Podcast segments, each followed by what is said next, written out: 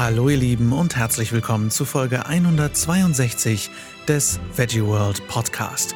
Ich bin Lars und spreche jeden Montag über Veganismus, Umwelt, soziale Gerechtigkeit und darüber, wie wir alle jeden Tag die Welt retten können. Heute spreche ich mit Shia und Hanno Su über Repräsentation und Vorbilder. Schön, dass ihr eingeschaltet habt, ihr Lieben. Ich hoffe, ihr hattet eine schöne Woche. Wir haben unseren Herbst- und Winterplan für den Podcast durchgearbeitet, nachdem letzte Woche ein bisschen was drunter und drüber gegangen ist und ein bisschen durcheinander geraten ist. Und ich muss sagen, ich bin sehr zufrieden, sowohl was Interviews angeht, als auch Gedankenfutterfolgen, Infofolgen und natürlich die Menüplanung mit Herdgeflüster. Das sieht schon alles sehr, sehr vielversprechend aus. Und ich freue mich auch, dass es jetzt endlich Herbst wird. Ich bin ein totales Herbstkind, vor allem wenn die Luft wieder so eine aromatische Frische bekommt und das Wetter zu so kuscheligen Sofanachmittagen mit Kakao einlädt. Und wenn wir Kerzen anzünden und man vielleicht zu einem Gebäck oder zwei greift, das ist schon, äh, das ist wirklich meine Jahreszeit. Und da ist mir der Regen auch ganz recht hier und da. Wie gesagt, ist mit meinem Sendeplan in der letzten Woche etwas schief gegangen. Glücklicherweise wurde ich aber spontan gerettet, und zwar von Shia Su und ihrem Mann Hanno. Die beiden kennt ihr vielleicht schon aus unserer Doppelfolge über Zero Waste. Und Shia hat nicht nur ein Buch über Müllvermeidung und Minimalismus geschrieben, sie betreibt auch den Kanal Wasteland Rebel und hält mit Hanno Vorträge im ganzen Land. Sehr, sehr spannende Leute, sehr, sehr nette Leute und ähm, ich empfehle Shia und Hanno eigentlich jedes Mal, wenn es irgendwie um Zero Waste geht, weil die beiden da einfach absolute Spezialistinnen sind. Die beiden waren bei mir zu Hause, weil ich eigentlich nur Fotos von Shia machen wollte, unter anderem ein frisches Porträt für Annalena Klaps, vegan-feministisches Buch Food Revolte. Da wir uns aber eh schon den halben Tag festgequatscht hatten, habe ich sie einfach mal spontan gefragt, ob sie nicht Lust haben, vors Mikro zu gehen. Und so hatten wir nicht mal ein vorbereitetes Thema, sind dann aber doch auf fast zwei Stunden gekommen, sodass wir hier eine wunderbare Doppelfolge bekommen haben. Und heute steigen wir komplett Rock'n'Roll mitten ins Gespräch ein, da ich einfach irgendwann auf Aufnahme gedrückt habe und erst später dazu gekommen bin zu sagen, hey, übrigens, herzlich willkommen. Und so reden wir in Teil 1 über Zero Waste, über Alltagsrassismus, über Repräsentation und über Vorbilder, wie wichtig das ist. Und wir reden über Lebensmittelrettung und darüber, wann Minimalismus eigentlich ein Privileg ist und wo wir alle minimalistischer und konsumkritischer leben können. Ohne also weiter um den heißen Brei herumzureden, viel Spaß beim Interview. Wir waren bei einem Bündnis äh, gegen Rassismus mhm. vor vielen Jahren, das sich gerade gegründet hat. Und äh, weil es einfach ein wichtiges Thema ist, gegen Rassismus äh, muss einfach noch viel, viel, viel passieren. Mhm. Und die Veranstalterin war schwarz, super, ähm, nur kam sie in der Pause dann zu uns. Wir hatten uns hinten reingestellt, weil schon sehr voll war, was uns sehr gefreut hat. Und die kam auf uns zu und meinte bloß, was macht ihr denn hier? Vor allem zu mir, weil ich ja Asiatin auch bin. Äh, meinte, Rassismus ist ein schwarz-weißes Thema. Du hast dir nichts verloren. Okay. Ähm, das ist leider eben beim Thema Rassismus und Repräsentation häufig eben ein Diskurs, der aus den USA kommt. Mhm. Und da ist natürlich ähm, die gesamte soziale Struktur auch anders aufgestellt. Und ich habe häufig das Gefühl, ähm, die am meisten unterrepräsentierte Gruppe auch in den Medien, meiner Meinung nach, sind ähm, muslimische Frauen mit Kopftüchern, die auch ihre mhm. Kopftücher auch einfach tragen. Und die kommen fast nie irgendwo auch optisch alleine vor. Ganz, ganz wenig. Und wenn dann immer zum Thema Rassismus und Migration. Und ähm, mir wird auch immer wieder unterstellt, was hast du schon für Rassismuserfahrungen als Asiatin? Mhm. Ich meine, ich habe in Sachsen-Anhalt Abi gemacht. Ähm, ich, ich, ich, weiß, man wird auch von Nazis durch die, durch die Straßen gejagt. Ist mir halt auch schon passiert. Mhm. Auch wenn mir viele Leute das dann nicht glauben. Kann ja nicht sein. So schlimm ist es in Deutschland nicht. Ähm, das glauben die aber weiße Leute nicht. Ja, ja, genau, Bio-Deutsche. Ja. Leute, denen das natürlich nicht passiert, weil sie keine ja. Zielscheibe sind.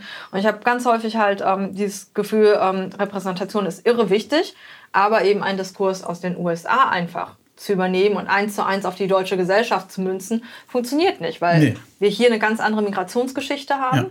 Ja. Ähm, natürlich haben wir auch hier super viel Kolonialgeschichte, die verschwiegen wird. Und ähm, ich weiß, bei mir in der Schule wurde Kolonialismus damals auch im Geschichtsunterricht so dargestellt. Schade, dass wir da früher nicht mehr gemacht hatten. Wow. Okay. Ist ein bisschen her, aber in diesem Grundton äh, war das und Hanno bei dir ja auch, ne? Hast du auch erzählt früher in der Schule. Zum das ist schade, dass wir aufgehört haben.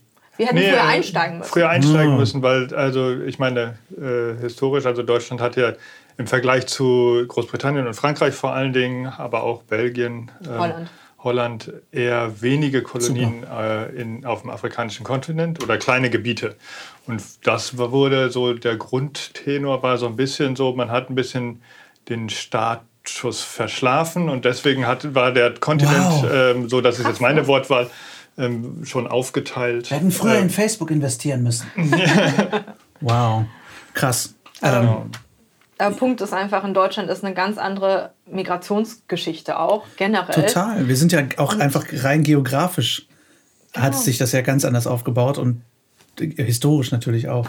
Ja, und hm. so, äh, ich meine, aktuell, ich meine, dass das jetzt hier verstärkt äh, gerade thematisiert wird, liegt ja auch daran, dass es in den USA gerade verstärkt thematisiert hm. wird. Dann die Thematisierung schwappt so ein bisschen auch rüber.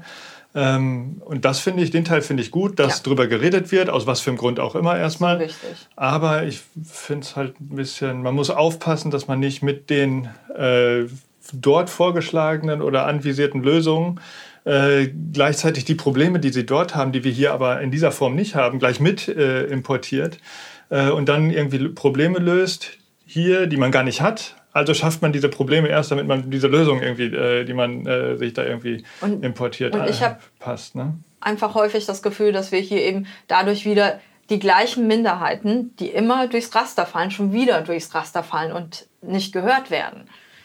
Also ja. das ist immer etwas, das ich habe. Und natürlich auch die Tatsache, dass äh, dann viel unterstellt wird, dass es, also Rassismus so aus den USA importiert, hat halt super viel mit Hautfarbe zu tun. Es wird mhm. ja auch ganz häufig immer gefragt, wurdest du schon mal aufgrund deiner Hautfarbe diskriminiert? Aber ich denke, die deutsche Geschichte zeigt ziemlich klar, dass man keine andere Hautfarbe haben braucht. Ähm, man denkt an die Nazis, um verfolgt und diskriminiert zu werden. Und äh, das als Differenzierungslinie, da würde ich mir einfach wünschen, dass Leute ein bisschen mehr nochmal kurz äh, zurückgehen und sagen, was sind denn Faktoren, nach denen diskriminiert werden. Und das ist eben nicht nur die Hautfarbe, natürlich auch. Ja. Aber es sind eben ganz viele andere Sachen. Aber dann, mir wird ganz häufig ähm, dann auch unterstellt, ja, ähm, ja, die Diskussion nach Hautfarbe, du bist ja so hell. Hm, geht so.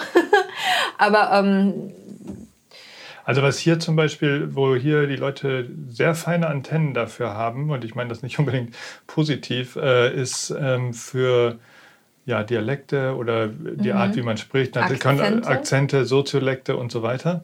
Ähm, und das, jetzt meiner Erfahrung nach, war das so in den USA oder so, ist das nicht so ein wichtiger Punkt, also ob man jetzt mit einem Akzent oder so spricht oder nicht, aber hier reicht eine kleinste Abweichung von äh, dem, was als normal empfunden wird, dass, äh, dass die Leute das merken ähm, und deswegen dann Label äh, verteilt werden. So. Und mhm. das ist halt hier, also finde ich, eine Sache, die viel prominenter ist äh, nicht viel prominenter, also viel prominenter als in den als in Nordamerika. Äh, in Nordamerika, so mhm. genau. Ja, das äh, habe ich auch so erlebt. Ich war letztes Jahr im September ein, mein erstes und wahrscheinlich einziges Mal in Nordamerika. Und da habe ich Der generell, Dreh. genau, da haben wir gedreht und ähm, da habe ich halt auch sehr viel erlebt, dass ähm, sehr, sehr viele Leute da kein perfektes Englisch gesprochen haben. Super viele Leute haben irgendeine Form von Dialekt, Akzent, irgendwas gehabt. Das war scheißegal. Also ähm, natürlich nicht in dem Sinne, dass da keinen Rassismus gibt, im Gegenteil. Aber es, ich finde es auch äh, schön gesagt, irgendwie, dass wir viel mehr irgendwie darauf achten, wie, wie, auch dieser klassische Spruch, dieses, du sprichst aber gut Deutsch. Dieses, ne? also Aha, für, für hm, dafür, dass du so und so aussiehst, sprichst du aber gut Deutsch. Und das finde ich, ähm, das finde ich auch echt fatal irgendwie. Ähm, Und ähm, damit sind wir direkt in der heutigen Folge. wir haben noch gar nicht ordentlich eingeleitet. Egal, wir machen heute ein bisschen Rock'n'Roll. Ähm, und ich werde es nicht schneiden. Ähm, herzlich willkommen, Shia und Hanosu. Schön, dass ihr da seid. Ähm, super spontan. Ähm, wir, wir haben uns heute eigentlich aus anderen Gründen getroffen, zum Fotos machen und einfach so quatschen. Und ähm, da mein Podcastplan gerade ein bisschen Tohu ist, ähm, habt ihr euch erbarmt, mich beim Mikro heute zu begleiten. Vielen Dank dafür. Oder ein bisschen überredet, ähm, dass wir uns ja. hier eingeschlichen haben. Ja, ja, genau, genau. Überfall, Überfall. Ja, auf jeden Fall. Äh, ja, und unser Startthema heute ist äh, nicht Veganismus, sondern Rassismus, ähm, weil ich erzählt habe von ähm, von einem Projekt, was ich jetzt starten möchte, um mehr Repräsentation von People of Color in der Kunstbranche äh, irgendwie zu erreichen. Aber das geht Coole darum, geht es mir halt auch um, um Inklusion von halt allen irgendwie, um zu zeigen, es geht halt generell darum, sobald du nicht weiß bist, hast du in der Filmbranche geringere Chancen auf gute Rollen. Definitiv nicht weiß oder einen Akzent hast. Also du kannst ja auch weiß sein, aber ich habe das Gefühl ja. mit. Ja, ja, ja, auf jeden Fall. Ich habe zum Beispiel auch äh, Kolleginnen, die sind weiße Amerikaner.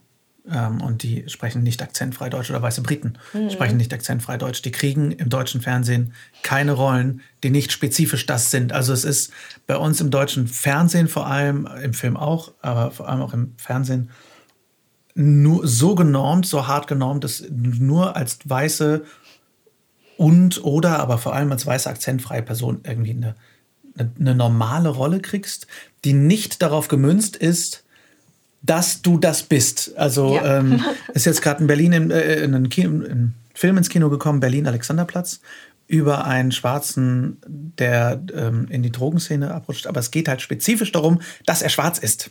Sonst wäre dieser Mann nicht schwarz besetzt. Sondern es geht ganz klar darum, ah, ja. weil, er, weil es darum geht, schwarz zu sein. Ich habe den Film noch nicht gesehen. Ich glaube, es ist ein sehr guter Film. Es, was mich halt generell daran an der Thematik stört, ist, wir haben ich glaube, maximal eine Handvoll nicht weiße Personen in zumindest dem Hauptensemble von Krimiserien. Wir haben ja irgendwie fünf Milliarden Tatorte. Da haben wir letztens nämlich auch einmal die Tatortkommissarin durchgeguckt. Und, genau. Äh, ja, es gibt, ja. also es, es gibt, ich, ich weiß, es gibt bei der, bei der Krimireihe äh, Nachtwache, glaube ich, gibt es eine Asiatin im Team. Oh. Es gibt, ähm, es gab ähm, eine Schwarze, glaube ich, bei Frankfurt oder Stuttgart oder so im Team. Aber es gibt nie eine Hauptrolle, die nicht weiß ist. Es gab mal einen, einen türkischstämmigen männlichen Kommissar, aber es gibt vielleicht, also mit, mit irgendwie, ich sag mal, türkischstämmigen Menschen ist es noch ein bisschen was anderes irgendwie, aber wenn jemand generell nicht weiß ist, ist es schon hart schwer, wirklich auch Hauptrollen zu kriegen oder überhaupt eben Rollen zu kriegen, die nicht auf dieses Thema gemünzt sind. Und das finde ich katastrophal, vor allem im Jahr 2020. Und, ähm, ja, weil es einem eben auch nicht die Gesellschaft hier in Deutschland widerspiegelt. Genau, überhaupt nicht. Und ähm, da finde ich, müssen wir irgendwie hart was dran ändern. Deswegen habe ich jetzt äh, euch ja kurz bevor wir aufgenommen haben, davon erzählt, dass ich dieses äh, Fotoprojekt starten möchte, ähm, wo es um Repräsentation geht und auch einen Dialog herstellen. Ähm, und ähm, ich finde es so spannend, was du erzählt hast, hier, dass wie wenig den Menschen Rassismus generell irgendwie bewusst ist, aber vor allem in Bezug auf Menschen, die nicht schwarz sind.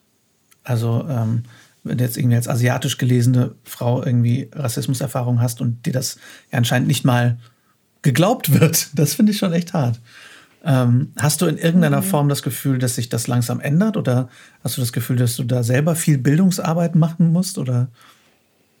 Hm, also es ändert sich auf jeden Fall.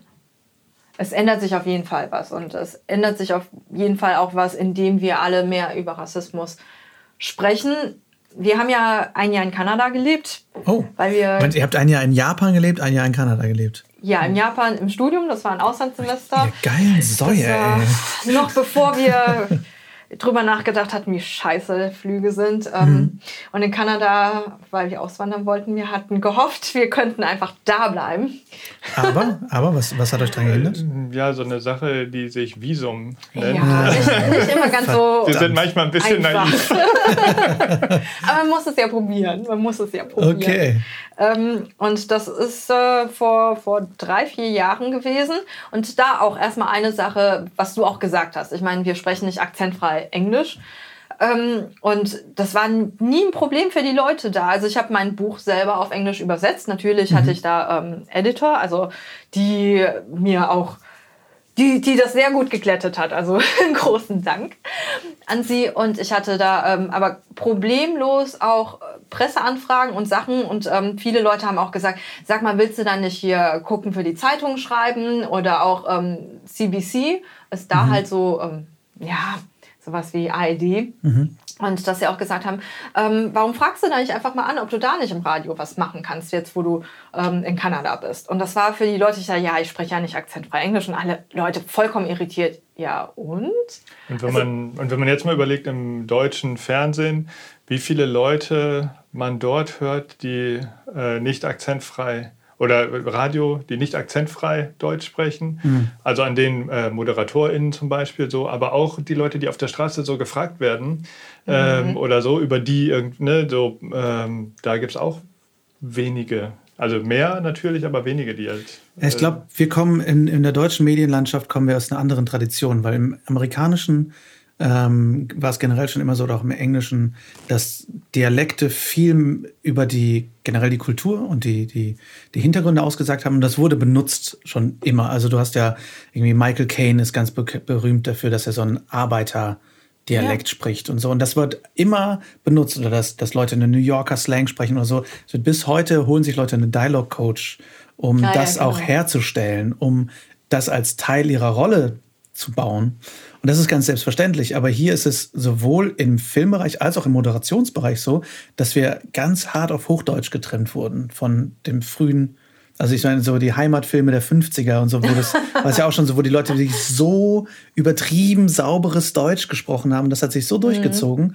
ähm, dass wir das halt heute auch noch haben. Und dass es ganz klar ist, dass auf keinen Fall jemand nicht perfektestes Hochdeutsch sprechen kann. Und das finde ich so schade, weil es mhm. gehen ja so viele auch Geschichten und Hintergründe verloren. Und damals war, also für mich war das total krass in Kanada, ähm, dass die Leute auch waren, ja, bist Autorin, wo schreibst du, was schreibst du, willst du nicht hier gucken und da gucken. Gar kein Problem, dass ich keine Muttersprachlerin war. Mhm. Aber was ich ihm auch sagen wollte, da ist ein ganz anderer Diskurs. Der ist auch im Bereich Repräsentation sowieso in Kanada nochmal was, was ganz anderes als in den USA. Mhm. Ähm, Kanada tut sehr, sehr viel dafür. Ja. Die Berichterstattung ist eine ganz andere. Also als wir wiederkamen und hier dann auch geguckt haben, da gibt es ja viele Sachen, die würden ja, da gäbe es ja einen Aufruhr in Kanada. ähm, und zwar eben auch ganz normal. Also die Leute sind, man spricht einfach äh, viel, viel differenzierter darüber. Die Leute sind viel mehr informiert, Privilegien sind den Leuten viel klarer und nicht nur Leute, sondern auch ganz, äh, ich sag mal, in unserer Bubble, sondern auch viele andere Leute, die wir kennengelernt haben, die sonst gar nicht so viel damit zu tun haben. Es ist auf jeden Fall eine ganz andere Sensibilität mhm. für das Thema, weil viel mehr darüber berichtet wird, viel mehr darüber geredet wird und das viel mehr im Alltag auch aufgearbeitet wird. Ja, Kanada hat ja auch ein sehr diverses Parlament. Ne? Also die haben ja zum einen eine ziemlich hohe Frauen, einen hohen Frauenanteil und die haben aber auch unterschiedlichste, ich sag mal, Nationalitäten oder, oder Hintergründe. Und Akzente. Äh, und Akzente, ja. Und total. Akzente. Und äh, zum Beispiel, wir waren in Vancouver und die Stadt veröffentlicht das regelmäßig, so eine Art Zensus und ist total stolz drauf, weil ich, was war es, über 50 Prozent? Ähm, nagel mich nicht drauf fest. über 50 Prozent der Be äh, Bevölkerung, der Einwohner in Vancouver ist nicht in Kanada geboren. Und darauf mhm. sind sie stolz. Und mhm. ich finde, das ist äh, ein ganz anderer Umgang und das ist, wie es de facto natürlich äh, politisch aussieht, ist eine andere Sache, weil es ist mhm. sehr schwer, nach Kanada reinzukommen. Mhm. Es wird so offen immer präsentiert, aber es ist nicht so einfach wie Es ist Leute natürlich denken. auch sehr beliebt, ne? Klar, die Leute wollen auch alle nach Kanada rein. Genau, aber ich, ne, also es ist nicht so, wie man das gerne als eigenes Image hätte. Mhm. Es ist schon sehr schwer und ähm, aber wenn du einmal drin bist, es wird sehr viel Wert auf Will eine Willkommenskultur gelegt. Und es wird sehr viel gesagt, auch schön, dass du hier bist. Ähm, es wird immer wieder gesagt, Kanada ist ein Mosaik. Wir sind kein, nicht in den USA, wir sind kein Melting Pot, sondern wir sind ein Mosaik. Die Unterschiede und verschiedenen ähm, Sachen, die man mit einbringt, ergeben ein großes gesamtes Bild. Und das wird so häufig kommuniziert. Das, das, ist ein schönes Bild, finde ich, weil. Repräsentation. Äh, ja, total, weil Mosaik ja irgendwie schön sagt, Gesamtbild. Hm. Das kann sich nur aus den Einzelteilen zusammensetzen, aber ein, die Einzelteile sind halt unterschiedlich. Und das ist auch okay so. Genau. Das finde ich cool, weil Schmelztiegel oder Melting Pot ist mir auch eingefallen als, als Wort, was ich eigentlich immer recht positiv behaftet gedacht habe, aber jetzt Mosaik finde ich deutlich geiler. Also es wird in Kanada auch gesagt, in den USA musst du dich assimilieren. Ja, genau. Aber ja. bei uns nicht. Bring deine Kultur mit, ähm, es ist vollkommen in Ordnung, leb sie weiter, ähm, wir gehören alle zusammen. Also es ist für uns was ganz Neues gewesen. Heißt nicht, dass es keinen Rassismus gibt, keine Diskriminierung. Und äh, ähm, das gibt es auf jeden Fall. Es wird auch viel darüber geredet. Und es gibt natürlich auch viele Communities. Für mich war das trotzdem in dieser Form, das mitzuerleben, total neu. Und auch hier zum Beispiel, mir stellen sich immer die Nackenhaare auf. In Deutschland ist es ja noch, immer noch normal zu sagen Indianer. Mhm. Bis heute. Und da gibt es zum Beispiel in Kanada, in den USA auch das kannst du da nicht bringen. Ja. Ähm, weil das einfach nochmal diese gesamte Ignoranz zeigt, oh, wir sind in Indien, das sind Indianer. Ähm, das kannst du da nicht bringen. In Deutschland ist es locker flockig noch, äh, wird das noch gemacht und ähm, auch hier was äh, Cultural Appropriation noch alles ist und was hier alles passiert. Und ich glaube, es äh, fällt uns mehr auf, seitdem wir aus Kanada wieder da sind, weil mhm. da eben ganz anders drüber geredet wird. Und wenn wir versuchen, mit Leuten darüber zu reden, haben wir hier plötzlich mehr das Gefühl, äh, noch vor eine Wand zu laufen mhm. oder dass da kein Verständnis dafür da ist oder dass man sich halt nie Gedanken darüber machen wollte und musste. Und das ist uns hier auch klar geworden, auch mit Corona, dass wir sehr, sehr privilegiert sind. Was meinst du damit? Also mit Corona? dass, dass du hier privilegiert bist? Mit Corona, weil wir einfach gemerkt haben, dass wir, natürlich bei mir ist äh, sehr viel weggebrochen auch, äh, mhm. weil ich ja selbstständig bin, freiberuflich arbeite. Aber es war jetzt kein, also wir sind nicht in existenzielle finanzielle Nöte ähm, geraten. Wir konnten das auch ein bisschen aussitzen, weil wir gut gespart haben auch immer. Weil wir auf sehr kleinem Fuß leben. 30 Quadratmeter ist nun mal auch eine andere Miete, die du zahlst, als für doppelt so viel zu zweit. Ähm, da haben wir gemerkt, dass wir sehr privilegiert sind, da keine existenziellen finanziellen Ängste haben zu müssen. Aber wir sind eben auch privilegiert, für mich auch, ähm, Köln hat andere strukturelle, infrastrukturelle Probleme, aber auch in Köln zu leben, wo ich weniger Rassismus auch im Alltag häufiger, äh, weniger ausgesetzt bin, als ich woanders schon in meinem Leben in Deutschland mhm. zum Beispiel mit Abi in Sachsen-Anhalt ja. erlebt habe. Äh, würdet ihr sagen, dass, dass es ein Privileg ist, less waste, zero waste zu leben? Oder minimalistisch zu leben? Ist das ein Privileg oder ist das, also, ist es trotzdem für alle erreichbar? Ja, ja, ja, also für, ich meine, weswegen ich so ein bisschen zögerlich bin, ja, ist gerade ist, ähm, Meinung, ja, nee, weil äh, es ist ja nicht so, dass es einen Standard gibt oder ein Level gibt, das man erreichen muss, mhm. sondern ähm, ich denke, dass eher so bei Minimalismus oder Zero Waste und so, man guckt einfach, was man im eigenen Alltag irgendwie machen kann, wo man vielleicht Dinge zu viel hat, die man nicht braucht oder so, oder wo man vielleicht äh, Dinge kaufen kann, äh, die unverpackt sind und so weiter. Und da leben wir alle an, an, unterschiedlichen Orten, in anderen Städten, in anderen Ländern vielleicht auch und ähm, haben andere Möglichkeiten, äh, Zugang irgendwie uns zu organisieren, jetzt zum Beispiel zu unverpackten Lebensmitteln. Mhm. Und natürlich können wir jetzt von uns beiden, wir leben in Köln mit vielen Unverpacktläden und so weiter, da ist es natürlich sehr leicht, äh, an unverpackte Lebensmittel dran zu kommen. Äh, das können wir ja nicht auf alle anderen so äh, übertragen. Und deswegen war ich ein bisschen äh, zögerlich ob es ein Privileg ist. Also ich meine, ja, es ist irgendwie, wir fühlen uns ganz wohl und es ist sehr angenehm, viele Unverpacktläden in der Nähe zu haben. Ähm, und ähm, deswegen in so diesem Sinne vielleicht schon ein Privileg so, ne? also wo man eben wohnt, aber andersherum, wenn man irgendwo wohnt, wo keine sind, dann macht man eben das Beste aus der Situation dort. Ne? Und dann ist es halt, würde ich nicht vergleichen, die einen produzieren weniger Müll, wohnen aber direkt über am Unverpacktladen und müssen nur die Treppe runtergehen und die anderen, äh, also so einen Vergleich würde ich da glaube ich nicht machen an der mhm. Stelle jetzt. Und ich würde auch sagen, dass es ganz, ganz viele ähm, Sachen gibt, die man machen kann. Man kann natürlich total crazy werden und man kann das sehr teuer gestalten, wenn man möchte. Man kann es aber auch sehr, sehr günstig gestalten, wenn man möchte. Also zum Beispiel Lebensmittel retten ist meines Erachtens auch eine Art von Zero Waste, weil du wirklich wortwörtlich die Lebensmittel vor dem Müll rettest. Du hast produzierst damit weniger Müll, insgesamt ja. auch gesamtgesellschaftlich. Ja, es ist ja auch eine, es ist ja auch eine CO2-Senke. Also das ist ja, worüber genau. die Leute auch nicht nachdenken, ist, äh, dass du ja nicht nur das Lebensmittel sparst, was du nicht kaufst, sondern du sorgst dir dafür, dass das Lebensmittel, was sonst auf dem Müll gelandet wäre, jetzt in dem Kreislauf konsumiert wird und genau. der Müll im Bestfall halt ja sogar dann getrennt wird, was er sonst nicht wäre. Weil wenn palettenweise in Plastik verpackte Trauben weggeschmissen werden, dann kommen die alle oh. auf den Restmüll. Die kommen nicht auf, den gelben Sack oder so. Insofern ist das. In Japan schon. Echt? In Japan gibt es Mitarbeiter in, in äh, Supermärkten, haben wir mal einen Bericht gesehen, mhm. deren Aufgabe es einfach ist, vor diesen Müllcontainern die aussortierten Sachen im mhm. Supermarkt aufzumachen und zu trennen. Wow. Cool. Was aber immer noch viel zu viel Müll ist. Ja, klar, natürlich. aber, aber immerhin.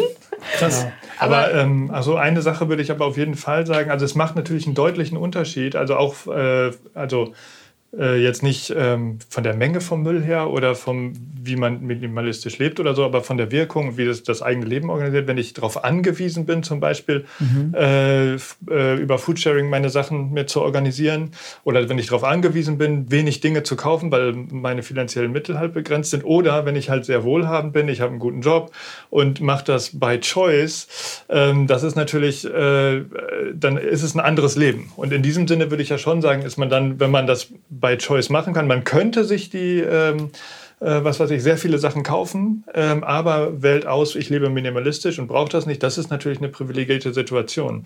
Also äh, wir haben es ja mal mit Hartz IV verglichen, ne? weil mhm. wir ähm, sehr lange auf pro Nase über 50 bis, 50 bis 100 Euro über einen Hartz-IV-Satz. Gelebt haben, jetzt auch mit Zero Waste und allem. Ähm, und wir leben sehr klein, das heißt, äh, sonst wird es ja mit Wohngeld, also kannst auch dann größer leben. Mhm. Aber es ist eine ganz andere Welt, auf Hartz IV zu leben. Ähm, die Hintergrundgeräusche oh. sind unser träumender Hund. Total niedlich. Oh mein Gott. Oh, sorry. sorry. ja, die, die, die bellt gerade im Schlaf. Ja aber auf so eine süße Art und Weise. Also wenn ihr sie sehen könntet, wie sie, wie sie da liegt. Hä? Hä? Ich? Was? Nein. Äh, ja. Wir haben nicht ich habe nicht geschnarcht. Ich habe nicht geschnarcht. Ja, also es ist quasi, es ist, es ist ein klares Jein. Also es ist, ähm, es ist, es kann ein Privileg sein, aber es, aber letztendlich ist es trotzdem für alle erreichbar, dass wir weniger, weniger konsumieren. Weniger ist immer mhm. erreichbar. Ähm, und ich, das ist halt auch so eine Sache mit ähm, Privilegien.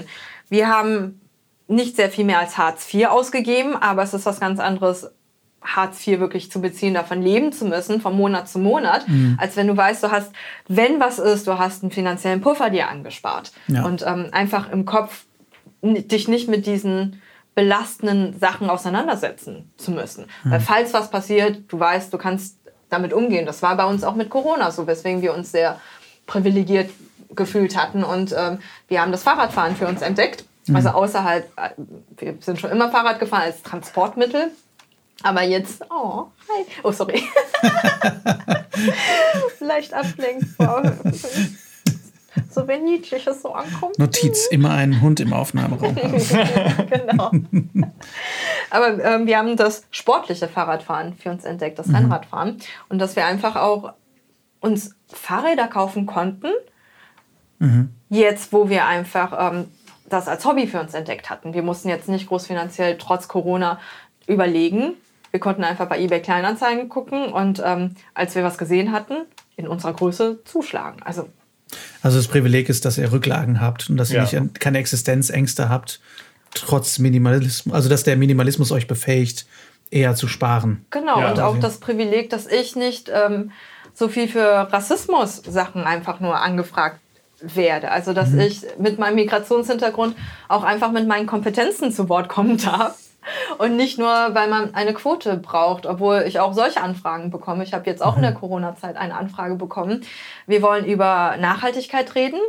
Aber wir haben festgestellt, äh, wir haben das Problem, wir sind zu weiß, männlich, mittleren Alters. Ich ja, ja, cool. Äh, was heißt das jetzt? Das heißt, wir brauchen jetzt unbedingt eine Frau mit Migrationshintergrund noch dazu. Ich sage, okay, Nachhaltigkeit ist auch mein Thema. Nee, nee, zu moderieren. Nein. Doch. Nee, wir wollen schon jetzt nicht deine. Pro die Männer sind schon trotzdem die Experten. Ja, ja. Also, aber du darfst uns das Mikro reichen. Schön. Genau. Also, Cool, da wäre ich äh, überhaupt nicht sauer, wenn ich sowas höre. Cool. also sowas gibt es dann auch. Ah. Krass. Solche Anfragen jetzt. Okay, wow. Und da habe ich auch gedacht, ich bin aber relativ privilegiert, dass ich äh, mit meinen Kompetenzen sonst trotz Fragezeichen Migrationshintergrund auch zu Wort kommen darf. Ja, aber das, äh, das spielt ja eben auch nochmal auf den, also ne, der Bogen nochmal zum Rassismus-Thema. Ähm, das ist eine Überlegung, die dann zum Beispiel bei dir ähm, oder Leuten in einer ähnlichen Situation dann ständig mitläuft. Ähm, Kriege krieg ich jetzt die Anfrage wegen meiner Kompetenzen, weil ich zum Beispiel mich fachlich gut auskenne oder gut moderieren kann oder so? Oder kriege ich die Anfrage, weil die gefühlt eine Quote erfüllen äh, müssen? So. Ne? Ähm, und äh, das ist Ja, so, ein Be das- das, da, also so ein Beigeschmack, der dann irgendwie da noch beibleibt. Das läuft ne? bei mir viel mit auch, ja. ja. Ja, ich glaube, was du eben auch meintest, dass es hier auch mehr das Gefühl ist, gegen eine Wand zu sprechen bei dem Thema ist. Uns ist es natürlich, glaube ich, in Deutschland noch viel unangenehmer, weil wir natürlich sofort an die Nazi-Vergangenheit denken und denken, wir sind ja nicht mehr so. Ist ja, ist ja vorbei. Also Rassismus haben wir jetzt ja hinter uns. Haben wir ja 1945 war der wurde der ja offiziell, wurde das Buch zugemacht. Und wir sind jetzt nicht mehr rassistisch. Und deswegen, glaube ich, sind die Leute hier noch viel empfindlicher, weil wir so sehr Angst haben, als Rassisten und gleich, also sofort als Nazis abgestempelt zu werden und wollen deswegen nicht anerkennen, dass in uns allen Rassismus nicht nur schlummert, sondern auch gelebt wird, weil wir es einfach auch alle beigebracht gekriegt haben und Ja, beigebracht wir kriegen wachsen ja alle mit ganz komischen Bildern und Stereotypen auf. Also, Ja. Ja, aber Komplett. diese, äh, diese Diskussion, wür- würde ich sagen, die ist hier relativ neu. Also sowas wie struktureller total. Rassismus oder institutioneller Rassismus. Also ähm, jetzt, äh, jetzt nicht in Fachkreisen oder Spezialkreisen, sondern dass die sozusagen... In der breiteren brei- Masse. Ja, d- äh, dass das irgendwie da äh, so thematisiert wird, das ist relativ neu. Weil, und die meisten Leute, die denken, wenn sie über Rassismus, also jetzt hier in Deutschland, wenn sie Rassismus, na, ich habe es aber nicht böse gemeint. Ich habe es nicht rassistisch Genau. gemeint. So, ja, das kann durchaus sein. Ähm, und natürlich jemand, der absichtlich rassistisch ist und jemand, das ist dann noch was ganz anderes. Ja. So. Ich habe es auch so gemeint. Ach, dann ist gut. ja, genau. Aber äh, so, es ist, ähm, ne, dass es eben eine Form von Rassismus gibt oder dass Rassismus sich dort zeigt, auch wo Leute es nicht absichtlich machen und mit, selbst wenn sie es mit den besten Absichten äh, irgendwie was machen. Ähm, so, Ja. und Also- das ist neu hier, würde ich sagen. Also relativ neu, dass das relativ so neu. breit Das, diskutiert also, wird. Genau, und dass eben auch gesagt wird, also nicht gesagt in den Worten, das sind jetzt meine Worte, aber Mhm. dadurch werden ja auch rassistische Denkmuster reproduziert, indem man zum Beispiel dann auch vollkommen nett gemeint zu mir sagt, dein Deutsch ist aber echt gut, ne? Hast du gut gemacht. Oder Mhm. ähm, noch schöner, man redet gar nicht mit mir, sondern ähm, ich stelle Fragen und Leute gucken dann Hanno als Mann daneben, äh, biodeutschen Mann dann an und antworten ihm. Passiert auch häufiger und sagen ihm dann, hast deiner Frau aber gut Deutsch beigebracht.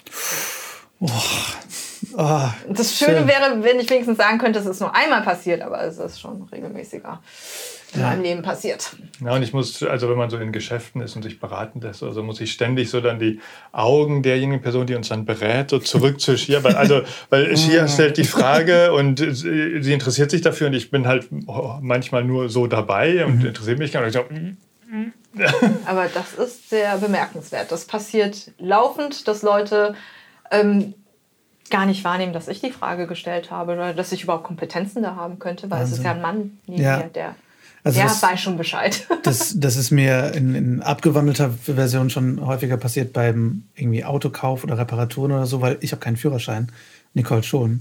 Und die Leute gucken trotzdem ständig mich an. Ich so, hey Leute, ich kann nicht mal fahren. So, aber klar, der Mann äh, ist natürlich der Fahrer, ist selbstverständlich. Aber ähm, ja, dass ich, ich glaube, ich finde es auch irre, wie häufig das passiert, wie selbstverständlich das noch passiert, wie sehr unser Blickverhalten selbst irgendwie geprägt ist. Das finde ich schon Also ziemlich viele. Sachen sitzen sehr tief auch. Ähm, ich finde es immer sehr bemerkenswert. Also es gibt, also bei mir mit sichtbaren, für andere Leute sichtbaren Migrationshintergrund, ich mache ja ganz andere Alltagserfahrungen als du, Hanno, als biodeutscher Mann.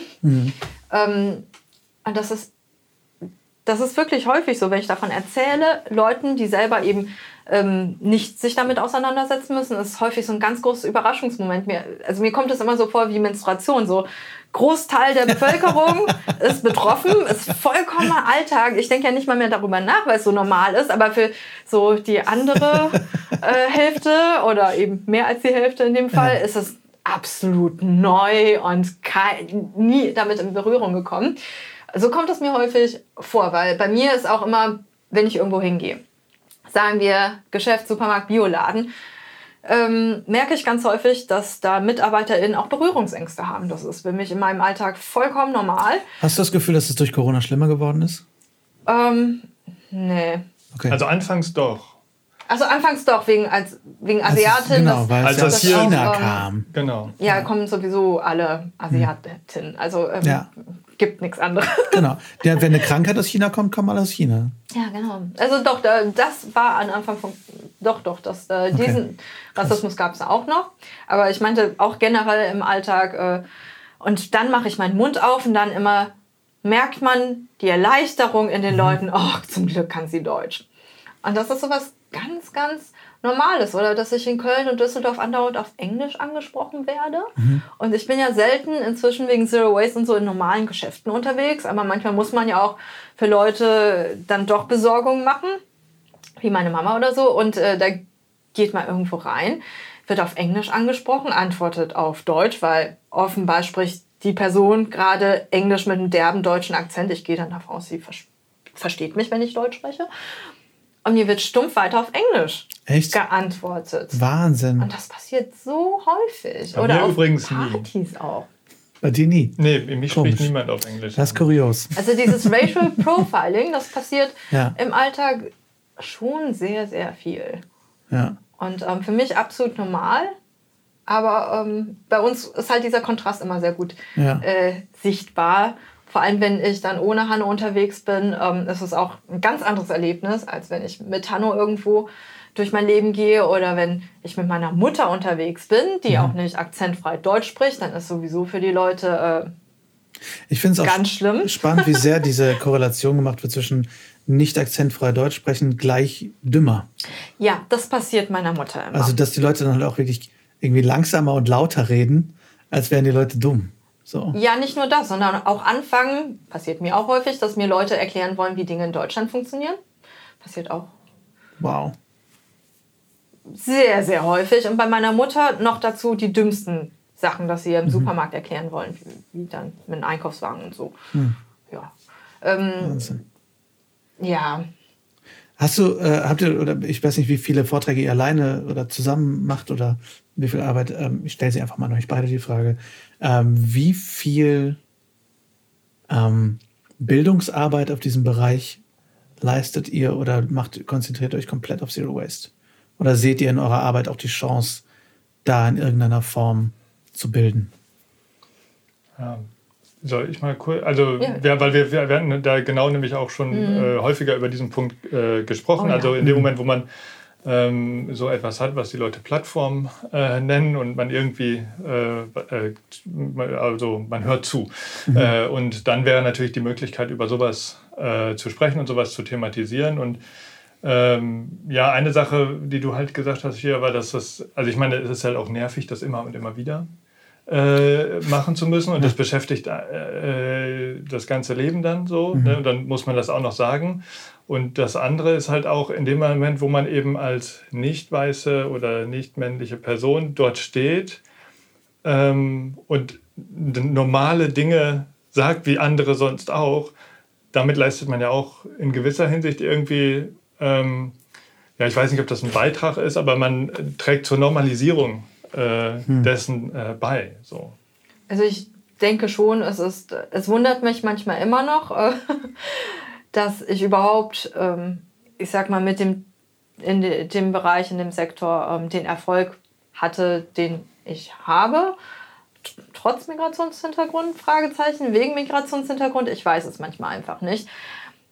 Ich äh, versuche schon häufiger auch meine Plattformen, jetzt bin ich ja nicht mehr so aktiv äh, auf Social Media, aber auch zu äh, Themen zum Rassismus und Repräsentation und auch Privilegien und auch finanziellen Privilegien in Sachen Zero Waste, nachhaltig leben, vegan leben, da auch ein bisschen dagegen anzukämpfen, gegen dieses Vorurteil, das muss alles die Welt kosten mhm. und teurer sein, ähm, da was zu machen. Äh, man merkt immer, das sind sehr, sehr aufgeheizte Themen. ja. Gerade bei Social Media ähm, geht es ja dann auch schnell mal ab. Für mich ist das nicht mein Hauptthema, mhm. weil ich äh, mein Leben lang das Gefühl habe, ich komme aus dem Thema auch nicht raus, ob ich will oder nicht. Ich muss mich damit auseinandersetzen. Ähm, jetzt bin ich fast 37. Ich habe äh, hab viel Scheiß in Sachen Rassismus durch. Sehr viel, weil ich auch auf dem Land war und äh, von, mhm. vom Auto angefahren worden. Deswegen, also wirklich genug Scheiße, dass ich sage, ich will auch mal wie Hanno einfach mein Leben leben können, ähm, ohne mich davon andauernd aufhalten zu mhm. lassen. Und würde ich bei allen, früher habe ich auch häufig gesagt, meine Güte, ähm, wäre es für mich ein kompletter Dealbreaker, dass ich, ähm, dass Leute jetzt auch äh, nicht böse gemeintes rassistisches Denken haben oder ähm, würde ich alle Menschen aus meinem Leben verbannen, dann hätte ich keine Freunde mehr. Mhm. Weil äh, irgendwo, und ich meine, ich bin ja auch nicht frei davon. Wir sind alle so aufgewachsen.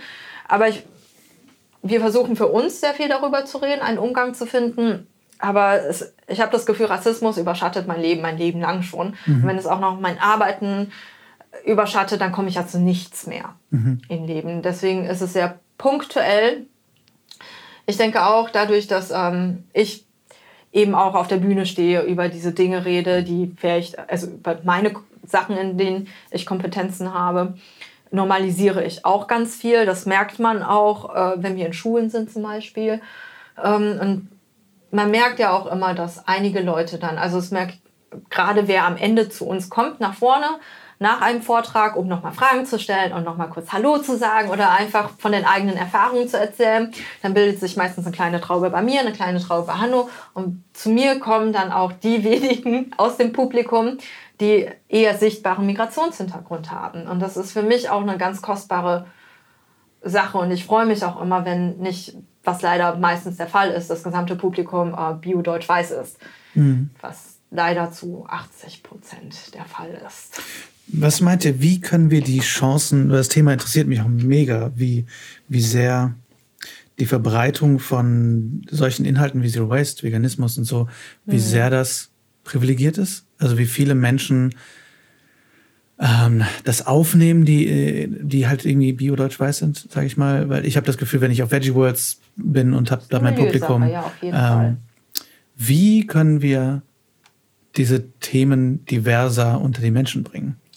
Also ich muss sagen, ich fühle mich ganz häufig ja null repräsentiert. Mhm. Also wenn ich mich meistens irgendwo umgucke, Film, Fernsehen, Beiträge, ähm, ja. wer steht auf der Bühne, ich fühle mich ja fast nie repräsentiert. Ähm, ich glaube, es ist wichtig, weil ich auch ganz viele Anfragen bekomme, auch ganz viel aus Nordamerika vor allem, auch äh, von jungen Menschen, häufig noch in der Schule, häufig Studierende, die eben auch einer Minderheit angehören, dort wo sie leben. Mhm. Und mich eben gezielt auch fragen, wie machst du das und wie machst du es mit Vorbildern, wie war es bei dir mit, weil da eben vieles auch ähm, schon thematisiert wird wegen Repräsentation und Vorbildsfunktion. Ähm, hattest du denn Vorbilder? Da ist es ja auch gerade jetzt im Bereich Film und Fernsehen eine ganz, ganz große Sache. Auch wegen Asian Representation passiert Voll da sehr viel. Ja. Und das wird ähm, gerade auch viel aufgearbeitet und in Kanada übrigens auch. Ach, aber Kanada. da gibt es noch eine ganz andere Kanada. Geschichte mit ähm, Asian Representation und all dem. Aber ähm, da bekomme ich viele Anfragen. Und ich hatte keine Vorbilder, als ich hm. aufgewachsen bin. Ich glaube, es gab eine Moderatorin aus Vietnam, die, wie hieß sie nochmal? Hanno Ming? Auf jeden Fall, Bei da war ich noch Viva. ganz jung, bei Viva. Ja, Da war ich stimmt. noch ganz jung. Stimmt. Ich weiß nicht mehr, wie die, wie die ganzen Viva-Moderatoren. Aber ich dachte, Diesen- boah, krass. Hm. Es war einfach so was Besonderes. Aber ansonsten hatte ich, ich war auch ganz häufig in meinem Jahrgang und so weiter, ähm, die einzige nicht-bio-deutsche Person, auch auf dem Land vor allem. Es war, ich stand immer allein auf weiter Flur, gefühlt für mich. Und ich sage denen immer, wenn du keine Vorbilder findest, ich schicke ganz viele Accounts mit, ähm, da kannst du mal gucken. Ähm, aber wenn du niemanden findest in deinem Bereich, dann lass dich davon nicht abhalten, zieh dein Ding durch, dann kannst du eben vielleicht eines Tages für wen anders auch Vorbild sein. Ich glaube, man darf sich nicht davon abhalten lassen, aber ich weiß, dass man sich auch weniger angesprochen fühlt.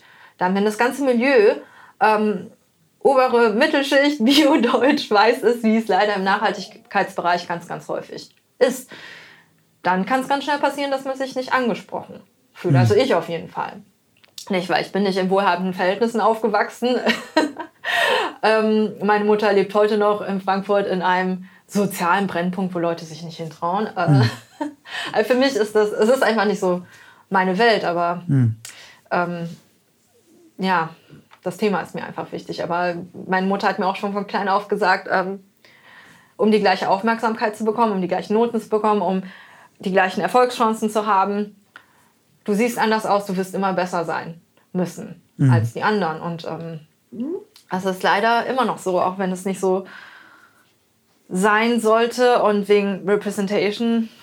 Ich glaube, es ist ganz schwer, wenn eine Szene, ein Milieu so durchzogen ist, wie sie es ist, das von heute auf morgen zu ändern. Aber wenn du Leute findest, die sich davon nicht abhalten lassen, die du reinbekommst, die wiederum selber versuchen, Leute dazu zu ermutigen, sich nicht davon abhalten zu lassen, dann dauert Zeit, trotzdem viel Zeit, aber es kann sich etwas ändern.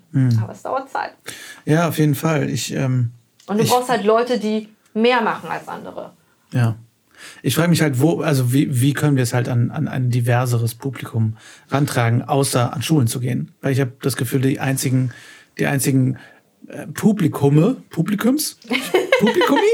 Ich bin sehr gut in Deutsch. Publikumis, das ist der offizielle Plural ab jetzt. Ja, ähm, die einzigen Publikumis, die, äh, die wirklich divers sind, wo man viele Menschen auf einem Punkt kriegt, sind Schulen. Vielleicht, aber Unis auch schon nicht mehr. Nee, Unis auch schon Nee. nicht mehr. Unis sind auch schon halt ganz weiß. ausgedünnt. Ja. Ja, Und- aber das ist halt, also ich meine, äh, das zeigt sich vielleicht in sowas wie im Nachhaltigkeitsbereich oder der Film- und Branche oder sowas möglicherweise, ich weiß es nicht genau, in besonderer Weise, da spitzt sich das vielleicht zu. Aber das ist eigentlich ja eine Struktur, die sich in allen gesellschaftlichen Absolut. Bereichen, wo, ähm, ne, wo es um viel Geld zum Beispiel geht oder um Prestige und so weiter, das zieht sich durch äh, alle Bereiche durch. Und da wird halt rechtzeitig schön vorselektiert. Ja, ja, deswegen ist mir das jetzt auch so wichtig, in diesem im Filmbereich zu arbeiten, weil das, da geht es halt wieder um, um Repräsentation. Wo können wir Vorbilder schaffen? Weil mein, mein Dilemma ist zum Beispiel auch, ich möchte zum einen so viel machen, wie ich kann. Und ich weiß auch, dass irgendwie jetzt allein durch den Podcast und so mir auch eine gewisse Menge an Menschen zuhört. Gleichzeitig stört es mich ja aber, dass ich ja selber quasi zu der breiten Masse gehöre, die also ich bin ja selber ein Toastbrot. So, also ich bin ja selber so ein, so ein Weißbrot, so ähm, der genau halt überrepräsentiert ist. Das heißt, deswegen ist auch letztendlich diese Fotoidee entstanden. Wie können wir, und das, ich möchte halt vor allem darüber reden, um möglichst andere Menschen zu inspirieren, die zuhören gerade, ihr Lieben.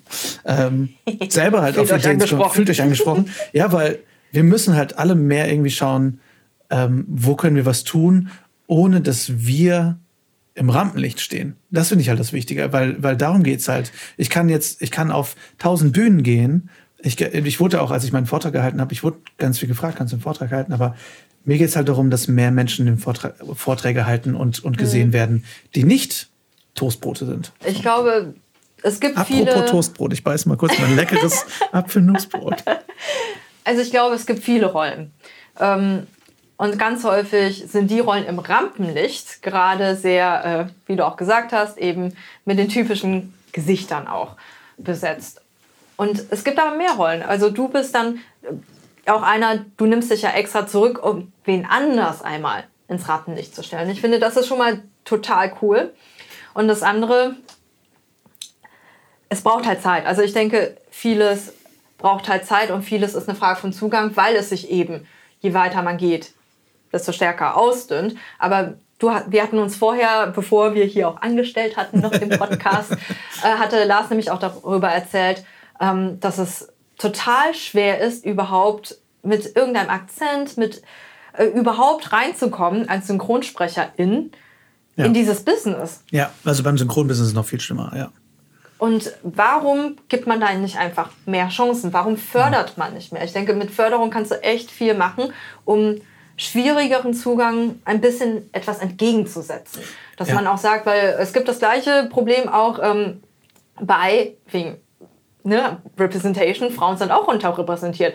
Hälfte Ach, der natürlich. Bevölkerung statistisch, Pi mal Daumen, ähm, absolut unterrepräsentiert. Und äh, dann wird auch immer gesagt, wir wollen ja gute Frauen auch auf der Bühne haben, aber die gibt es ja nicht. Genau, das wird ja immer gesagt, immer wieder. Ja. ja. Aber man könnte ihnen ja auch eine Bühne geben. Ja, da gibt es eine wundervolle Seite, Trotzdem, speakerinnen.org. Ah, sehr schön. Und ich habe auch von einem Projekt mal gehört, die nämlich auch gesagt hat, ähm, genau das wollen wir machen. Wir wollen tolle Frauen mit tollen Stories auf die Bühne bekommen, egal ob sie Erfahrung auf der Bühne haben oder nicht, weil das mit der Erfahrung kann man ändern. Genau, das ist, das ist ja das Grundproblem mit diesem Repräsentationsbereich, ne, ist, dass die Leute sagen, ja, wir, wir würden ja, aber es sind ja keine Leute da. Das ist, finde ich, aber auch gerade ein sehr deutsches Problem wieder, weil wir wollen, habe ich gestern mich noch mit Jessie drüber unterhalten, ähm, wir, wir sind so, dass wir in Deutschland sagen, wenn jemand was machen möchte, sagen wir, schaffst du eh nicht. Ich sage jetzt mal mein, mein Beispiel, ich wollte Schauspieler werden und da haben so, keine Ahnung, in der Schule, haben gesagt, schaffst du eh nicht. So. Und, und, wenn du es dann wirst, oh. wenn du es dann aber bist, dann wollen sie gerne deinen Glanz ein bisschen abkriegen. Also das ist, finde ich, sehr deutsch. Also dass wir halt sagen, ja, aber denk doch mal drüber nach, was, das ist super schwer, das zu schaffen. In Amerika habe ich das Gefühl, werden mehr Stars gebaut. Also das, da gibt's auch Probleme mit, mit diesem Modell. Mhm. Aber da ist es viel mehr so, dass sie sich junge Leute nehmen, die sind unbekannt, jetzt mal im Filmbusiness wieder. Und dann nehmen sie sich unbekannte, frische Gesichter und bauen die dann zu Stars auf. Ja. Das ist eine Mentalität, die haben wir in Deutschland praktisch gar nicht. Stimmt, dass wir sagen, stimmt. hey, da hat jemand voll Potenzial, der ist noch nicht so erfahren. Wir stecken da jetzt richtig rein und dann machen wir, geben wir dieser Person die Chance, Erfahrung zu sammeln und ein Star auf ihrem Gebiet zu werden. Und das ja, haben wir halt kaum. Das mit so. der Erfahrung, das ist ja wirklich etwas, das kann man ändern. Genau, genau. Ja aber, ja. Mhm. ja, aber wenn man sich überlegt, die ganzen, also die weißen Männer, die sind ja nicht in diesen Positionen, dass sie die Erfahrung haben, dass äh, denen zugehört wird, ähm, ohne dass sie Hilfe bekommen hätten im Laufe ihres Lebens. Mhm. Also die ganze Infrastruktur und alle und äh, selbst wenn die nicht explizit gesagt bekommen, du kannst es schaffen, aber die ganze Infrastruktur sagt, ja, du, ähm, du wirst was werden. Ja. Ähm, so.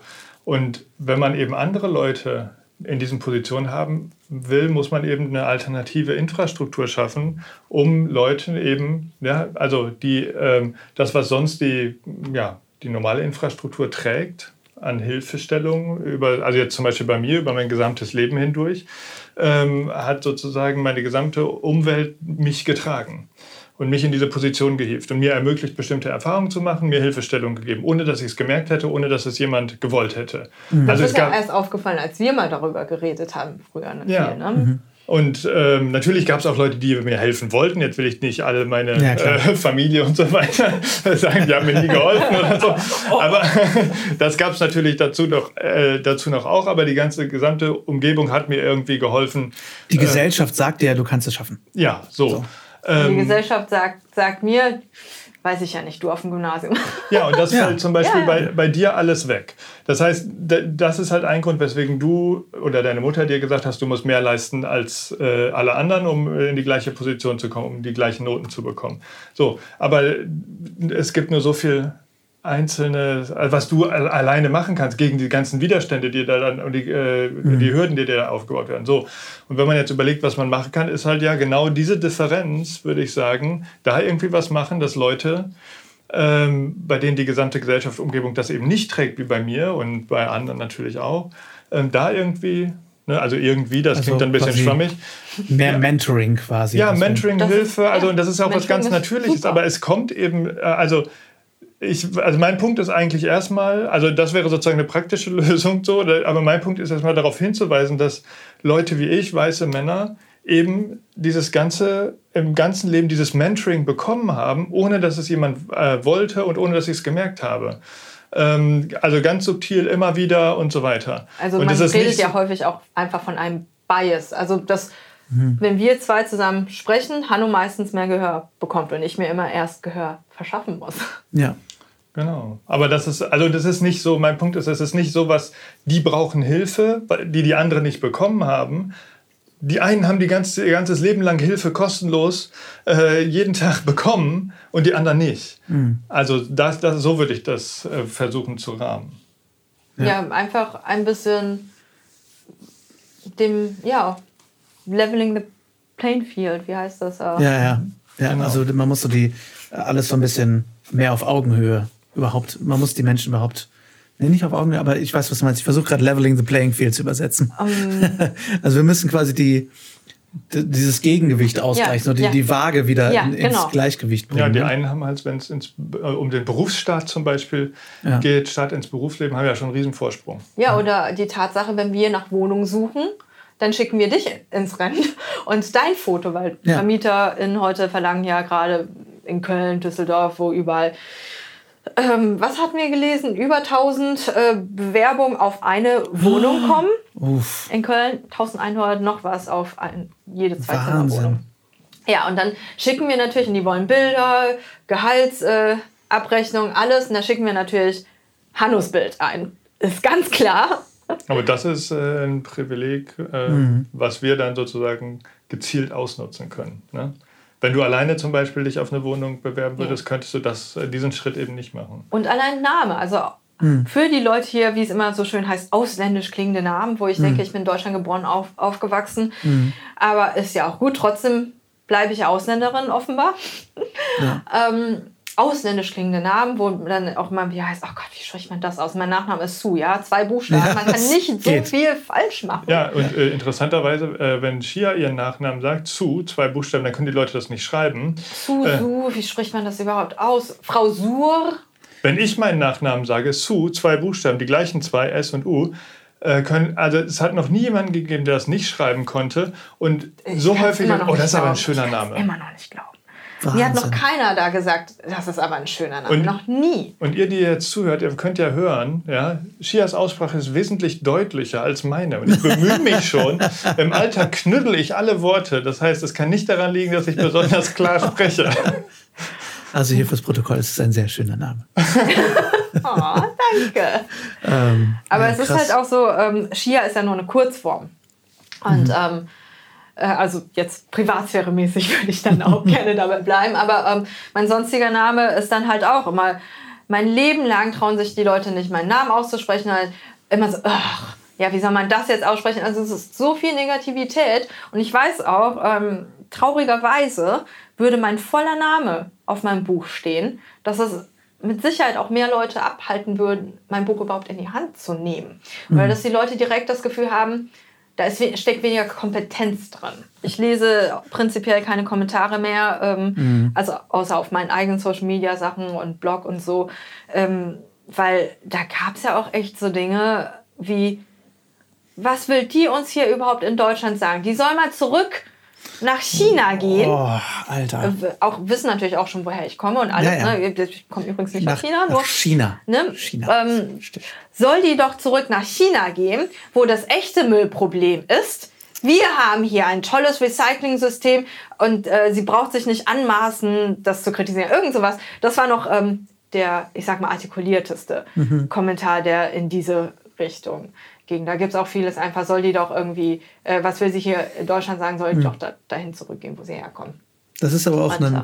Ding, was mir häufiger schon passiert ist, ist, dass die Leute wirklich zu mir auch über Veganismus sagen, die Leute in China sollen mal aufhören, das und das zu machen. Wo ich denke, wow, du suchst dir einfach nur den Punkt, der dir einfällt, der am weitesten von deiner Alltagswelt weg ist. Das heißt, die da hinten müssen erstmal was verändern, bevor ich was verändere. ist ja auch so ein bisschen das Grundproblem. Ist. Ja, oder auch hier, es gibt ja auch ähm, Environmental Racism, das ist ja sogar ein äh, ja, Fachfield. Auch, ähm, und da, da gibt es ja auch viele Sachen, die, die kommen. Selbst auch hier in der Berichterstattung, dass es dann immer heißt, ja, CO2, Fußabdruck und so weiter. Und äh, dann sind wir immer ganz schnell dabei, oh, oh, oh, Überbevölkerung. Ja, das ist ja das große Problem im Klimawandel, die Überbevölkerung. Mhm, ja. ähm, nicht, dass wir hier irgendwie viel zu viel pro Kopf konsumieren. Ja, und dann, dann gibt es dann auch sofort äh, die äh, Statistiken.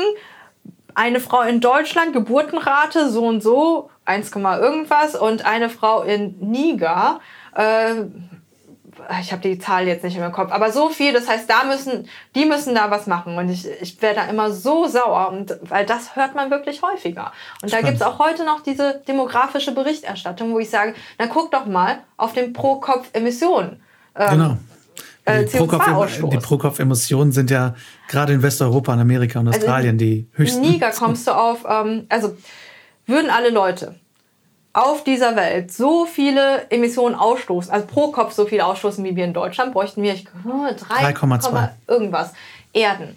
Aber in Niger bräuchten wir bloß ein, und das auch nur erst, glaube dieses Jahr oder letztes Jahr, aber davor war sogar unter eine na, mhm. Erde. Ich meine, wer ist denn eigentlich nun das Problem. Vor allem wir sind hier schon das Problem mit unserem Überkonsum, unserem großen CO2-Abdruck. Und dann wird aber immer gesagt, ja, aber wenn in China und in anderen Entwicklungsländern die Leute auch anfangen so zu leben wie wir, ja, tun sie immer noch nicht.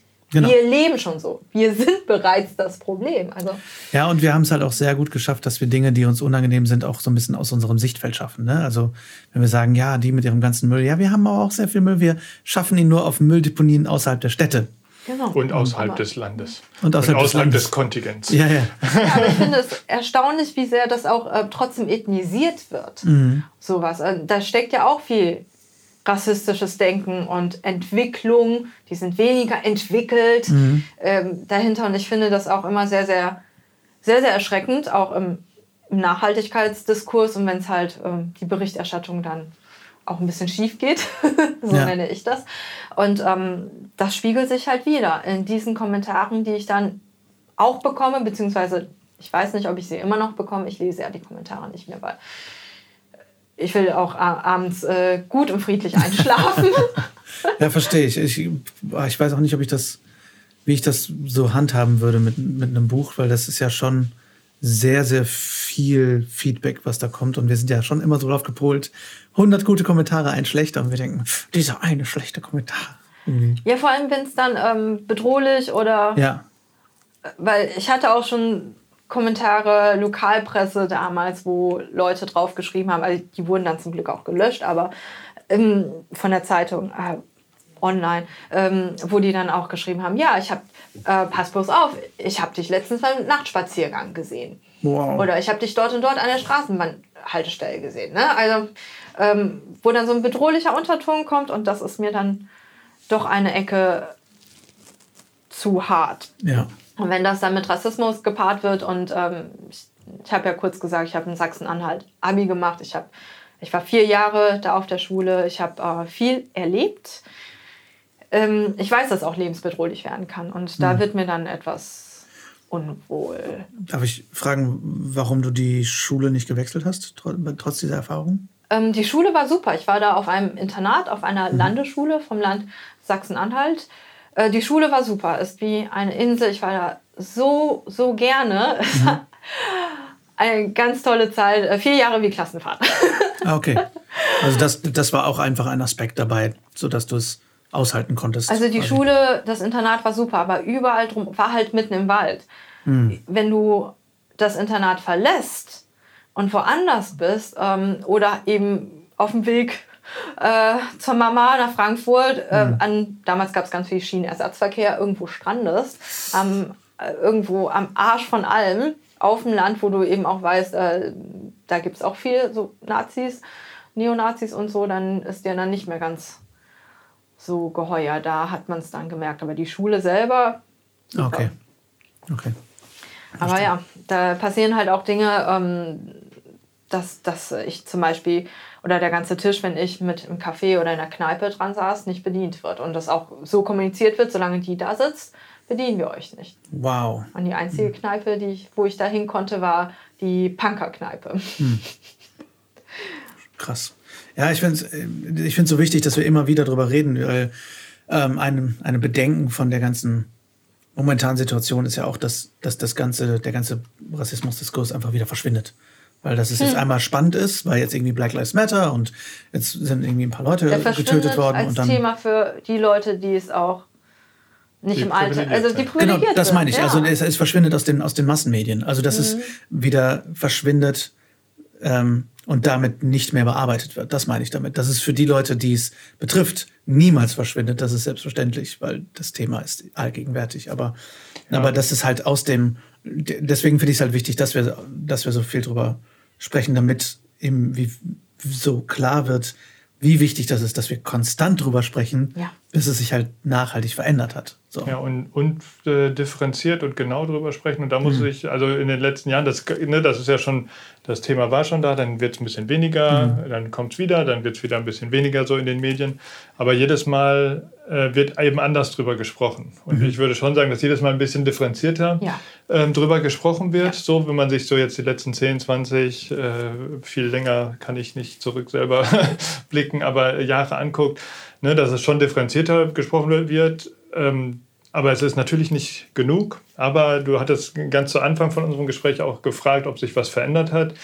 Ich würde schon sagen, dass sich äh, Dinge verändern und es ist nicht immer die gleiche, also es ist das gleiche Problem, Rassismus, aber es wird doch immer ein bisschen anders ähm, äh, thematisiert und ein bisschen anders drüber gesprochen. So. Aber ich natürlich Ja, nicht äh, schnell genug es- ändert sich was oder es kommt verbessert in sich Wellen, was. habe ich auch Ja. das Gefühl. Also ähm, es gibt so Jahre, da ist es ein bisschen, für mich zumindest, äh, ein bisschen besser mit Rassismus. Und dann gibt es wieder so Wellen, wo es wieder hochkocht, also auch mit extrem lebensbedrohlichem Rassismus in Deutschland, ähm, wo es wieder für, zumindest gefühlt für mich wahrscheinlich auch wieder schwer, nicht schwerer, aber ähm, wo ich das Gefühl habe, ähm, ich muss mehr die Augen offen halten und ähm, auch mehr aufpassen, alleine nach Sachsen-Anhalt aufs Land. Mm, Wäre ich immer noch vorsichtig. Also für mich ist Ja. das nach wie vor, wäre ich gebrandmarkt, äh, nee, verbrannt. Nee, wie heißt es, wenn Kinder auf den heißen Herd fassen und dann. Ein gebranntes Kind? Gebranntes Kind, genau. Ein gebrandmarktes Kind. Ja.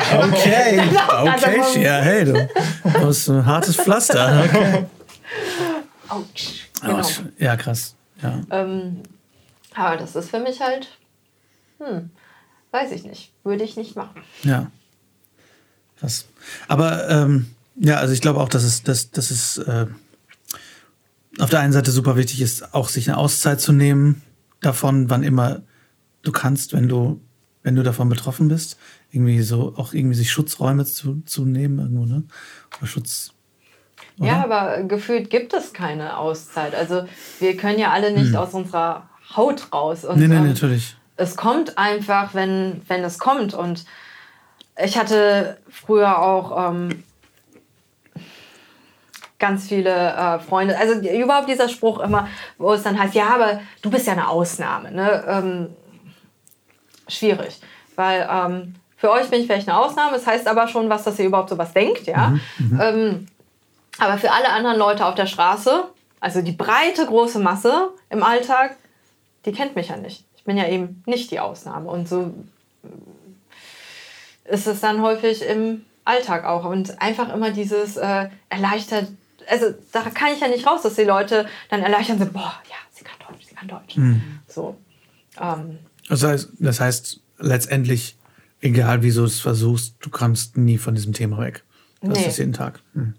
Nee, es sei denn, äh, wir bleiben zu Hause. Ja. Aber das meine ich, glaube ich, auch mit Schutzräume schaffen, dass du dir wirklich auch aktiv sagst, ich, ich gebe mir das, ich gebe mir das heute nicht. Ja, und, aber das, Ich fand es in Kanada einfacher, muss ich wirklich sagen. Und Köln Ja. ist schon super. Also habe ich ganz andere Erfahrungen woanders gemacht in Deutschland. Ja, genau, aber das ist, glaube ich, genau der Punkt, ähm, weil, also, äh, äh, wenn ich jetzt mal kurz über dich sprechen will, ja, ich glaube, du hast auf jeden Fall diese Strategien und ich meine jetzt nicht, dass es ideale Schutzräume sind, wo es nicht ist, aber allein die Tatsache, dass man lieber in Köln wohnt, als äh, woanders, in, jetzt in Sachsen-Anhalt auf dem Land. Also ich meine, weil es eben da leichter ist ähm, oder das Thema dich nicht so bedrängt, wie in, es dich in Sachsen-Anhalt. Äh, und das ist so eine Gehe ich davon Alltags... aus, es ist ähm, nicht ganz so lebensbedrohlich. Dann sind es die Mikroaggressionen, damit kann ich leben. Ja, genau. Aber das ist halt auch, ich glaube, eine allgemeine Strategie, sich eben diese ja, Schutzräume, wo es eben die nicht ideal abgedichtet sind, so, ne, aber mhm. die sich irgendwie zu suchen. Ne? Ja, aber ich muss schon sagen, in Vancouver war es schon netter, weil ich merke schon, dass mein Leben lang die Strategie ist, weil ich weiß, dass die Leute da erleichtert sind. Oh, sie spricht Deutsch, dass ich halt immer auf die Leute zugehe, freundlich und immer zuerst die Leute anspreche. Und auch über meine Studienzeit, dass ich zum Beispiel die Flyer von der Mensa sehr selten in die Hand gedrückt bekommen habe. Jeder sonst hat einen Flyer bekommen, aber ich halt viel weniger. So. Mhm. Und ähm, so Kleinigkeiten. Und ähm, manchmal merke ich auch, dass es anstrengend am Ende des Tages. Ich möchte auch einfach nur still durch meinen Alltag gehen können, manchmal, wenn ich kaputt bin oder schlecht geschlafen habe und ähm, trotzdem nett behandelt werden. Und das war in Kanada, also in Vancouver, wirklich der Fall. Da konnte ich halt auch einfach ähm, irgendwo reingehen. Ähm, also wir haben ja kein Büro und immer klein gewohnt, das heißt, da haben wir auch viel in Coffeeshops gearbeitet. Und Hipster. Sind, ja, ja, ja, leider, leider. Und ähm, da gehe ich rein. Die Leute sind einfach so, bevor ich meinen Mund aufgemacht habe, nett zu mir. Mhm. Und freundlich. Das war schon, das war schon cool. Mhm. Nicht, dass ähm, die Leute sonst nicht, also, ne, aber prozentual ist es dann halt generell ähm, weniger. Also wenn ich zuerst meinen Mund aufmache, haben die Leute weniger Scheu mhm. hier. Aber in Kanada war es irgendwie kein, kein Problem. Davon lässt man sich halt ein bisschen weniger beirren. Mhm. Das kennt man halt mehr. Auch Leute, die nicht perfekt Englisch sprechen, äh, die nicht weiß sind. Und, mhm. und das äh, hat man weniger Berührungsängste. Und das wäre das wär einfach nett, dass ich nicht immer das Gefühl haben muss, ich muss den ersten Schritt machen, damit mhm. Leute keine Angst haben. Mhm. Also Berührungsangst. Nicht, dass ich besonders furchteinflößend, hoffentlich. Eine gigantische, furchteinflößende Frau. ja, fast 1,60, du. Ja, ja. Kampfgewicht. Ähm, ja, krass. Aber ähm, wir haben ja eben lustigerweise durch eine andere, ganz andere Thematik auch über Aktivismus gesprochen. Das ist ja letztendlich auch Aktivismus, ähm, dass du jeden Tag Aktivismus dafür betreibst, durch jedes Gespräch. Muss man auch mal so sehen. Hm. Ja, vielleicht. Also, ähm also ich stelle es mir unendlich anstrengend vor, aber es ist, es ist letztendlich Aktivismus, den du, ja. den du betreibst. Und, und das meinte ich eben mit, sobald selbst wenn man das nicht zum Thema macht, aber sobald du Vorträge machst und sobald du irgendwie mhm. eine Plattform hast oder eine Bühne oder gehört wirst, betreibst du immer auch Aktivismus. Also, und du musst es nicht mal zum Thema machen. Aber manchmal wäre es einfach nett, äh, wenn ich einfach ich sein könnte und ähm, mhm. auch nicht, weil ganz häufig kommt da immer auf, ähm, dann ist man sofort Repräsentantin. Ja. ja, dann bin ich Repräsentantin für alle Asiaten oder Asiatin. Also mhm. kann ich nicht einfach ich sein und mhm. ganz individuell und ähm, ja. aber da, da, da, merkt man halt häufig, wie viele Erwartungen auch dran hängen. Ähm, das haben Leute früher mehr noch gesagt. Ähm, bist aber selbstbewusst für eine Frau oder selbstbewusst für eine Asiatin, was ich ganz, oh, ganz schrecklich finde. Mhm. Heute merke ich, de denken die Leute es immer noch, aber sie trauen sich es nicht mehr ganz, das zu sagen. Ähm, und mein, meine Einstellung ist immer so, ähm, ich bin pragmatisch. Ich weiß, es gibt viel Rassismus und es gibt halt auch rassistische Denkmuster, positiv behaftet, negativ behaftet, lebensgefährlicher, nur Mikroaggression, aber es gibt die halt. Und ähm, wir sind alle in dieser Umgebung aufgewachsen, sie sind da. Mein pragmatischer Ansatz ist immer, wenn du ein Rassist sein willst, sei doch wenigstens ein closeted racist. Weißt du? Halt einfach deine Fresse. Weil die Leute merken ja, dass es nicht ganz in Ordnung ist inzwischen. Früher kam das so locker, flockig, alles raus. So. Ähm, heute merkst du dieses Zögern, wenn die Leute dann äh, das sagen. Oder ne, man fragt immer noch, und woher kommst du wirklich? Aber man merkt, dass die Leute merken durch das Zögern, dass es nicht ganz okay ist, das zu fragen. Und ich denke, wenn du merkst, es ist nicht ganz okay, ist das vielleicht ein Indiz dafür, es nicht zu sagen mhm. oder dann, zu fragen. Dann sprich lieber übers Wetter. Sprich lieber ist, langweilig, Wetter, ist langweilig, aber es ist besser. Ach, es ist manchmal wirklich schwer, eine Podcast-Folge zu beenden, vor allem wenn ein Gesprächsthema direkt zum nächsten führt. Zum Thema Mobilität, gefährlichem Fahrradfahren in Köln und der Frage, wann wir überhaupt ein Auto brauchen und wo wir uns Gedanken machen können, ob wir es vielleicht abschaffen sollten, da kommen wir erst nächste Woche zu. Wenn ihr aber jetzt schon mehr von Chia und Hanno lesen oder sehen möchtet, schaut einfach im Netz vorbei auf wastelandrebel.com. Da findet ihr alles Relevante zum Thema Zero Waste, Müllvermeidung und Minimalismus. Ich fand es aber jetzt sehr spannend, wie im Interview schon erwähnt, und sehr wichtig, dass wir miteinander über fachfremde Themen wie Rassismus reden, Themen, die uns alle betreffen, vor allem natürlich Menschen, die jeden Tag davon betroffen sind, wie Shia. Und eben darüber zu reden, selbst wenn es eigentlich nicht direkt um Veganismus geht. Aber es geht in diesem Podcast eben auch darum, wie wir alle die Welt retten können und um soziale Gerechtigkeit, denn für mich hängt das eben auch alles zusammen. Es betrifft uns schließlich alle und wir müssen alle an uns und aneinander arbeiten, um die Welt auch in diesem Aspekt zu verbessern. Ich hoffe sehr, die Folge hat euch gefallen. Schreibt mir natürlich wie immer gern eure Fragen, Themen, Wünsche und Gedanken an lars.veggieworld.de oder bei Instagram at larswalter und folgt uns natürlich auch sehr gern at officialveggieworld. Auf veggieworld.de slash blog kriegt ihr alle möglichen coolen neuen Blogbeiträge zu sehen und auch immer die Rezepte unserer Herdgeflüster-Folgen. Also auch da klickt da gerne mal nach. Und selbst wenn ihr jetzt Themenwünsche haben solltet, die etwas dauern, weil wir einen vollen Sendeplan haben bis Ende des Jahres, dann schreibt es gerne trotzdem, denn ich nehme gerne alles Mögliche auf in den Sendeplan und selbst wenn es etwas dauert, dann berichte ich sehr, sehr gern darüber. Wenn ihr uns unterstützen möchtet und natürlich keine Folge mehr verpassen, dann abonniert gerne den Podcast in der App eurer Wahl, vor allem natürlich bei Spotify, bei Google Podcasts und bei iTunes und schreibt uns auch sehr gerne eine Rezension, denn das hilft uns, mehr Menschen zu erreichen und so auf unsere Weise die Welt ein Stückchen besser zu machen. Außerdem freue ich mich natürlich immer über euer Feedback. Wir hören uns nächsten Montag wieder. Da spreche ich mit Shia und Hanno weiter über nachhaltige Mobilität. Bis dahin, rockt die kommende Woche. Lasst uns aufstehen und loslegen. Für die Tiere, für die Umwelt und für uns alle. Viel Spaß beim Weltretten.